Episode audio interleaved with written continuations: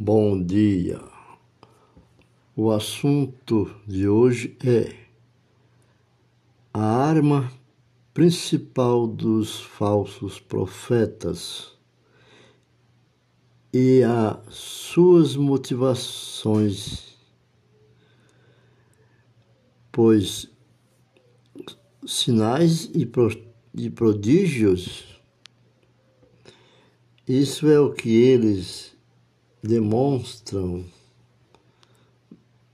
na presença daqueles que o assistem. São falsos profetas, porque estes farão muitos milagres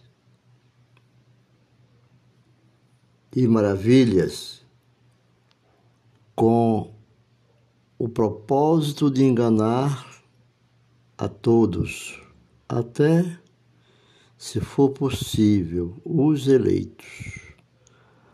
Marcos 13, 22 e Mateus 24, 24. A motivação, segundo Pedro, né? 2, 1 e 3. Conseguir seguidores.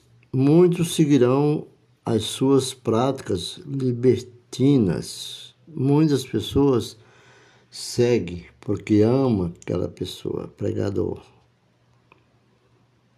Mas cuidado, porque explorar o povo financeiramente é uma das ideias. Movido por avareza, farão comércio de vós, com palavras fictícias palavras fictícias de grandes sinais e promessa de riqueza, prosperidade e cura, os quais Deus jamais prometeu. Sempre dá. Fazem comércio de igreja. Transformam o púlpito em balcão de negócio. Os falsos profetas, está referido em 2 Tessalonicenses, capítulo 2, do verso 9 em diante, diz, diz o Senhor, a vinda desse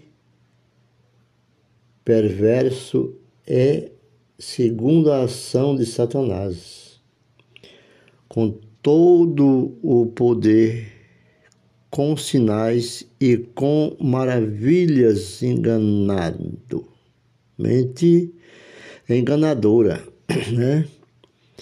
Com maravilhas enganadora de justiça.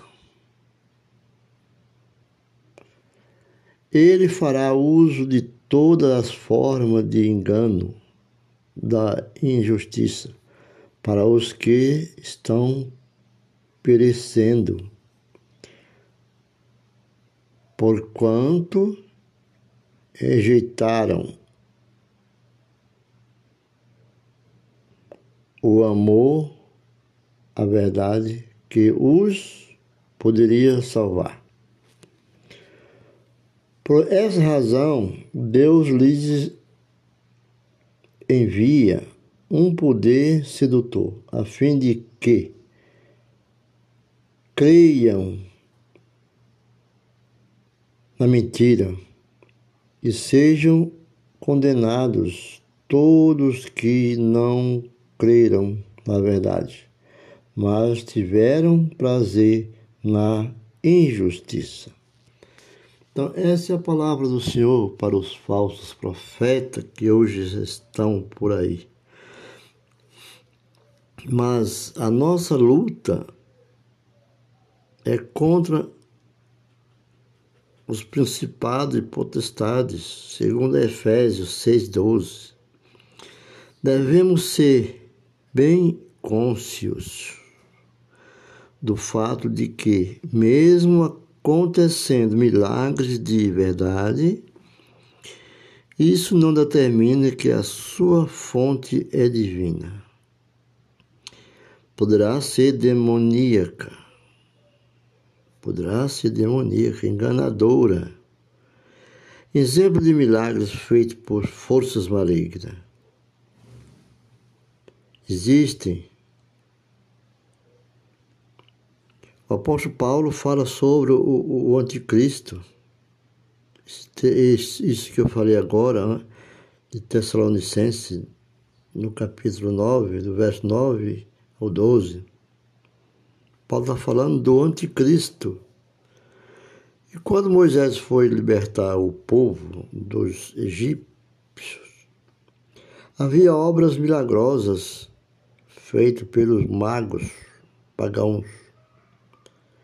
Vamos encontrar no livro de Êxodo, capítulo 7, do 11 ao 13. De fato, a besta mesmo vai conquistar o mundo por fazer um milagre espetacular. O livro de Apocalipse fala, Apocalipse capítulo 13, no verso 3, a besta será aprovada pelos falsos profetas, e este enganará o mundo pelos grandes sinais. Apocalipse 13, 3. Então, então devemos ser cônscios naquilo que nós buscamos em Deus. E por sinais, esses falsos profetas, ou poder do demônio, ele enganará todos que recebem a marca da besta. E o mundo vai acreditar na besta e nos seus sinais. Os demônios serão operadores de sinais para enganar todas as nações, envolvendo-as na última batalha de, do Amagedon. Engano, o impacto dos sinais. Os líderes Sobre quem falamos? Os líderes capazes, até os reis do mundo inteiro. Os homens em geral, a maioria que habitam na terra, está ali no livro de Apocalipse 13, muitos nas próprias igrejas serão enganados pelos sinais 2 Pedro, capítulo 2, 1, os próprios falsos profetas que ministram na igreja de Cristo serão enganados. Mateus, o livro, de Mateus, no capítulo 7, está falando sobre isso. Então, ao nós abrir a nossa Bíblia, que é a palavra de Deus, nós temos que estar fiel em Cristo Jesus, porque nós vamos achar esses trechos de alerta. Então nós temos que orar ao Espírito Santo para que ilumine o nosso intelecto, nosso coração, a nossa mente, para nós observar. Jesus declarou que no dia da do julgamento, muitos vão se apresentar pensando que são servos de Deus. Muitos se dizem servos de Deus, mas vem de um, de um engano, talvez nunca procurou se purificar, queimar, quebrar esse vaso, tornar-se um vaso novo, nunca deixa Deus trabalhar então, eles vão se, apre se, apre é, se apresentar ao Senhor pensando que são servos de Deus. Quando eles lembrarem Jesus de todos os milagres que fizeram, eles, ele responderá, o Senhor responderá: Nunca vos conheci. Então, e achavam que tinham os dons do Espírito. Muitos dizem que fui batizado no Espírito, eu tenho o dom da palavra. São os falsos profetas. Todavia, a fonte de tudo que eles fizeram no nome de Jesus não veio de Deus. De onde veio? Do próprio desejo da psicologia de manipular o povo? É. Do ponto do pensamento positivo, das próprias capacidades e força de se comunicar, convencer e controlar. E de Satanás mesmo. Essas ideias humanas estão por aí. Muitas pessoas que falam bem, conversam bem, têm ideias de marketing, têm ideia de, de enganar Vai ver a sua vida. Vê a sua vida, vem olhar a sua vida pregressa, sua vida atual. A vida, o presente mostra o, o amanhã. E o passado está refletindo no seu presente. Então, esses falsos profetas não andarão à luz de toda a palavra de Deus e se tornarão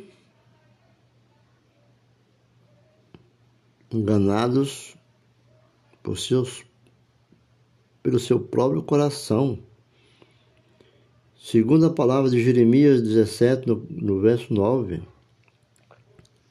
é, Satanás o levou a serem, a serem suficientemente bonzinhos e religiosos para se enganarem, até efetivamente enganar outras pessoas. Será que nós estamos sendo sinceros naquilo que nós falamos? Nós falamos? Nós, nós, será que nós faz? Nós fazemos aquilo que ensina as Escrituras? Nós fazemos o que falamos aos outros? Se você mesmo estiver seguindo alguém devido às suas profecias, aos demônios expulsos e outros milagres feitos, cuidado, porque você está facilmente se caminhando com um falso profeta. Expulsa demônios e outros milagres feitos. Só a Jesus cabe essa competência, essa capacidade, aliás, é claro que o Senhor capacita, mas cuidado. Prodígio da mentira. É o prodígio da mentira de Tessalonicenses, nós falamos agora há pouco, no capítulo 2, do verso 9. Pelo processo de manipular e distorcer a verdade, ele convence as multidões de que milagres são feitos, quando na realidade nada milagroso acontece. O acontecimento mais espantoso é que ele engana as pessoas e faz com que elas acreditem nele. Milagres e maravilhas buscam por isso, por essas coisas. E as tentações de Jesus em relação às milagres e, maravilhas. Mateus 4. Que diz: depois de 40 dias de jejum e oração, sendo tentado pelo diabo? Parece que o inimigo lançou tudo o que tinha contra Jesus em três tentações climáticas. Depois de 40 dias de jejum, veio essa tentação mentirosa ao Senhor. Duas destas tentações iniciaram-se com a palavra: Se és o Filho de Deus. Então, acha que Satanás fala em nome de Deus? Falso profeta fala em nome de Deus? Falam, porque são possuídos pelo corrente do mal, espírito do mal. Parece que o inimigo estava desafiando Jesus a provar a todos quem ele é. Queria que Jesus aprovasse a toda a humanidade aquilo que ele é. Quando disse, se és filho de Deus, pode ser parafraseado assim. Se você realmente é espiritual, então faça um milagre. Está com fome? Por que será que alguém que se considera filho de Deus deve passar fome? Essa, esse parafraseado se traduz: se és filho de Deus, por que estás com fome, com sede? Jesus estava com fome e com sede. Ouça a resposta de Jesus. Jesus, olhando, disse: É melhor passar fome e viver de toda a palavra que procede da boca de Deus. livro de Lucas 12, versículo 15. Com a segunda tentação, Jesus exclamou: não tentarás o Senhor teu Deus. Deus faz os milagres, ele quer. Não sabe, não cabe a nós tentar forçá-lo e fazer o que ele não quer. Deus, não adianta nós forçar. Deus tem que ver a nossa obediência, o nosso caminhar o nosso ensinar as pessoas um caminho melhor na, na vida. Não compete a nós né, discussões em vão. E o desafio foi: se tu és o filho de Deus, faça um milagre espetacular, prova a sua divindade Satanás falava com quem estava com autoridade, mas era demoníaca essa autoridade. E Deus deu essa liberdade para que ele o fizesse. É impressionante que, pendurado na cruz, Jesus foi tentado. Faça um milagre, desça da cruz, prove que é o Filho de Deus no mesmo livro de Lucas, no capítulo 23, 39, também em Mateus 27, 39, 44. Isso teria sido um milagre à custa de desobedecer a Deus. Que Jesus podia fazer isso. Que ele tinha o poder de fazer isso. Mas estava fazendo através de uma desobediência do Pai. Nós podemos fazer muitas coisas pelo nosso esforço, entenda. Mas se nós estamos na obediência superior, nós temos que obedecer à obediência superior pela nossa fidelidade. Mas Jesus ouviu quando disseram: Faça um milagre, desça da cruz prove que é o Filho de Deus. Isto teria sido um milagre, à custa da desobediência. Jesus não o fez. E as nossas tentações, quando o inimigo nos causa, quando o inimigo nos acusa, afirmando que se fôssemos realmente os filhos de Deus, estaríamos fazendo milagre e ou recebendo milagre. Precisamos é, reconhecer que esta é a mesma forma pela qual ele tentou Jesus. Alguém diz: Como você é um servo do Senhor está sofrendo? Qual é teu Deus? Faz, faz qualquer coisa aí, um milagre. Sai desse sofrimento. Se você tentar de outras formas, tem forma para você sair desse sofrimento. Mas se você estiver na obediência de, do Senhor, não fará este caminho inverso.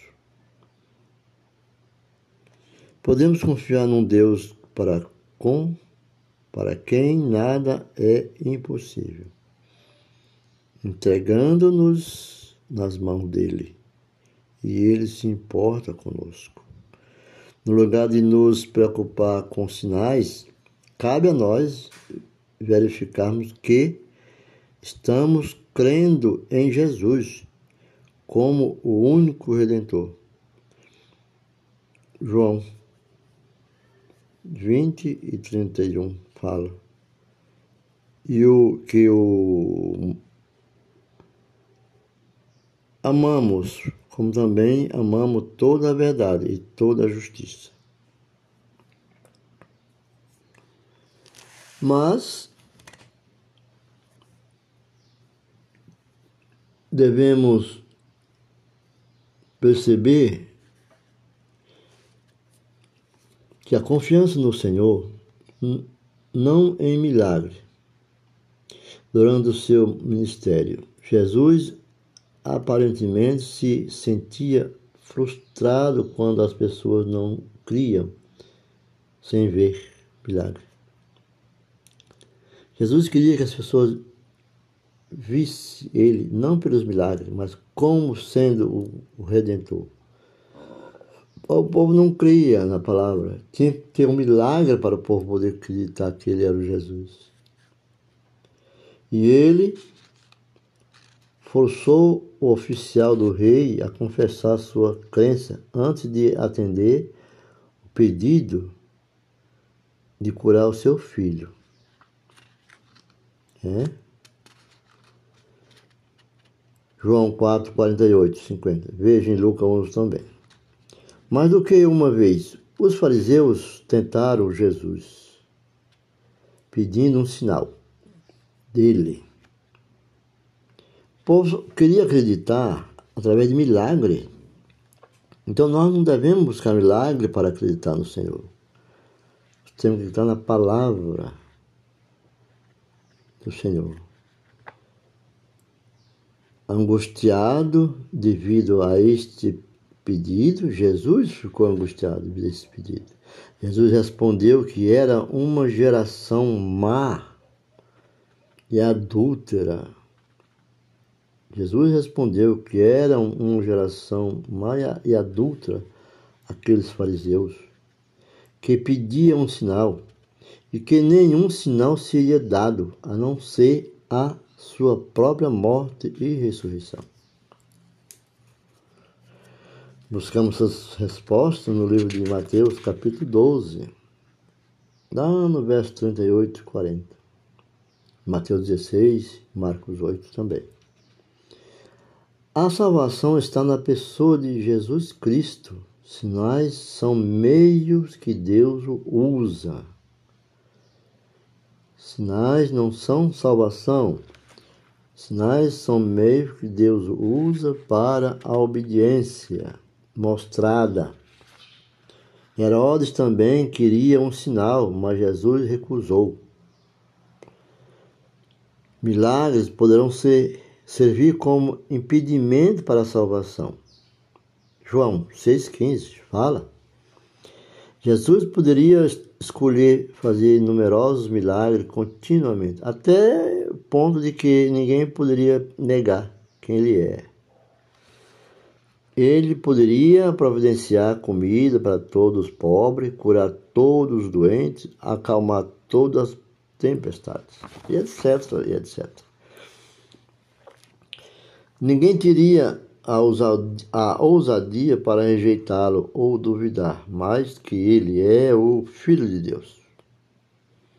Mas poucas pessoas seriam genuinamente convertidas, jamais estariam qualificados para entrarem no céu. Crer é diferente de estar vendo com os olhos. Crer é naquilo que nós acreditamos sem ver. Então, para o céu, nós não vemos o céu, mas nós temos que crer no seu amor para com a humanidade. Jesus frequentemente se recusa a provar que ele é o Filho de Deus por meio de fazer milagres que chamam a atenção. Hoje existe muito chamando a atenção com milagres e curas, falando, curando até em línguas. Não era esse o propósito do Filho de Deus. Ele será exaltado por aqueles que o adoram em espírito e em verdade. Deus só falou e o universo chegou a existir. Não há qualquer impedimento para ele fazer um milagre. Porém, no, caso do necessitado da transformação do caráter humano, Deus escolhe limitar a ação da sua palavra, a crença e a auto-entrega do homem. é, a auto-entrega do homem. Isso é tudo. É ação do Espírito. O alvo de Jesus com os sinais era conseguir a conversão do povo ele respondeu àqueles que buscavam sinais. Antes do Pentecostes, quando os discípulos ficaram maravilhados que até os demônios se tornaram sujeitos a eles, Jesus advertiu que ele viu Satanás cair dos céus. Lucas 10 18. Eles deveriam se admirar por seus nomes estar escrito no livro nos céus. Jesus falou em Pentecostes.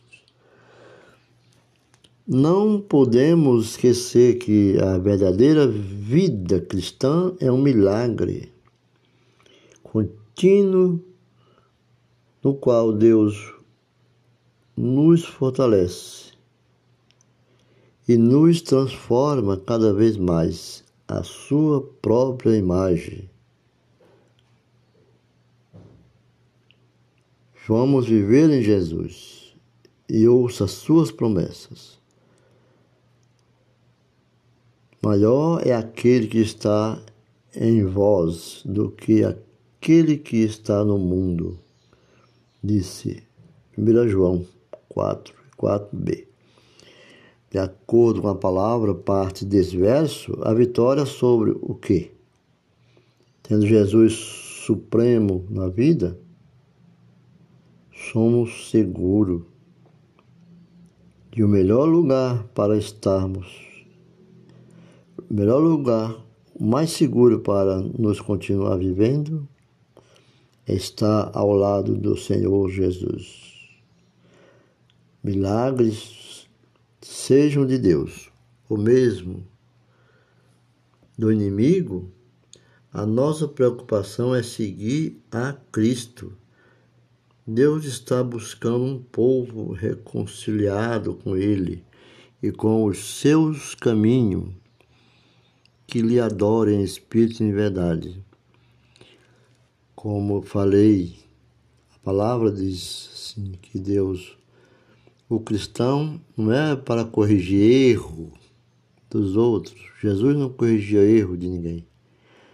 Jesus mostrava um caminho melhor.